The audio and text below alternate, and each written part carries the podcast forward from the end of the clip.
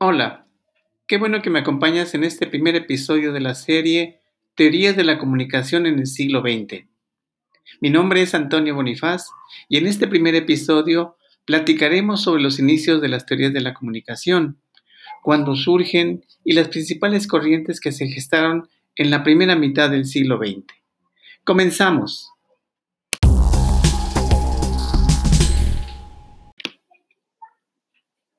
El interés sobre el estudio de la comunicación tiene una larga historia que viene desde los griegos, pero será en la era moderna cuando toma un verdadero auge.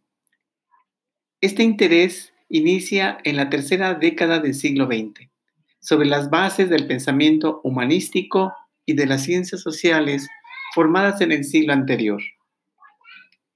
El interés investigativo y académico sobre los procesos comunicativos y principalmente en los medios masivos, se aviva con la invención de diversas innovaciones tecnológicas para aquel entonces, tales como la prensa, la fotografía, el fonógrafo, el cine, la radio y las telecomunicaciones, entre muchos otros. Así también, el interés está imbricado con la expansión capitalista, las crisis económicas y guerras mundiales que ocurrieron en la primera mitad del siglo XX y que darán un impulso al uso estratégico de los medios existentes en ese entonces, tanto para la difusión y propaganda de los regímenes en Europa y en Estados Unidos.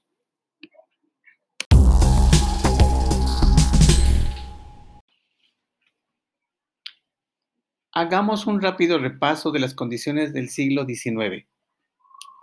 En los países europeos se desarrolló una expansión acelerada de la industria, el comercio y el capital financiero, y junto con ello el nacimiento de la clase obrera como una gran población que se expandirá en las ciudades e impulsará revoluciones y movimientos sociales. Los cambios políticos han hecho que las monarquías existentes vayan perdiendo terreno frente a las repúblicas, y las guerras coloniales será una constante a lo largo del siglo XIX. Por otra parte, el conocimiento científico se ha afianzado en todos los campos y se han establecido las diversas disciplinas sociales y humanas, junto con las ciencias duras e ingenierías. El interés por el comportamiento social se ha asentado en muchas de las universidades en Europa. Este continente, Europa, es el centro económico y colonial más importante del mundo. Sin embargo, los Estados Unidos se han configurado como una nación en expansión, sobre todo al superar su guerra de secesión que amenazaba con dividir su territorio.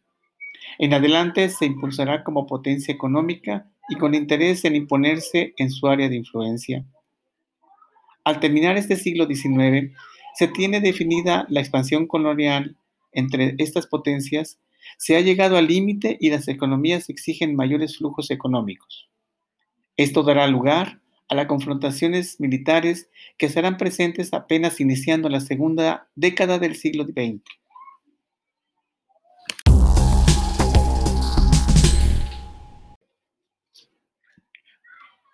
Al concluir el siglo XIX y en los inicios del siglo XX, ya se han configurado los principales paradigmas enfocados a comprender las sociedades modernas, sus conductas y su acción social.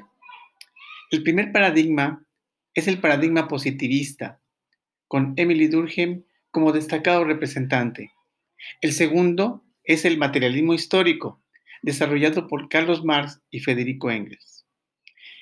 Y el tercero es el paradigma interpretativo, que se centra en el sujeto y que es Max Weber su principal teórico. Ahora, por el otro lado, el lado de las ciencias humanas o humanidades, la hermenéutica, la semiótica, la fenomenología y la lingüística serán influencias importantes para el estudio de la comunicación, así también la crítica literaria, la historia del arte y en última instancia los estudios fílmicos. En este contexto, con las influencias de las ciencias sociales y las influencias de las ciencias humanas, será en donde nazcan las primeras teorías enfocadas a la comunicación.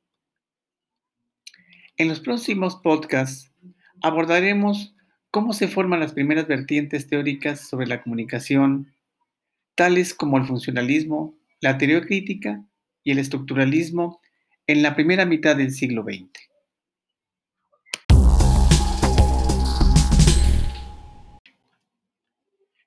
Qué bueno que me has acompañado en este episodio.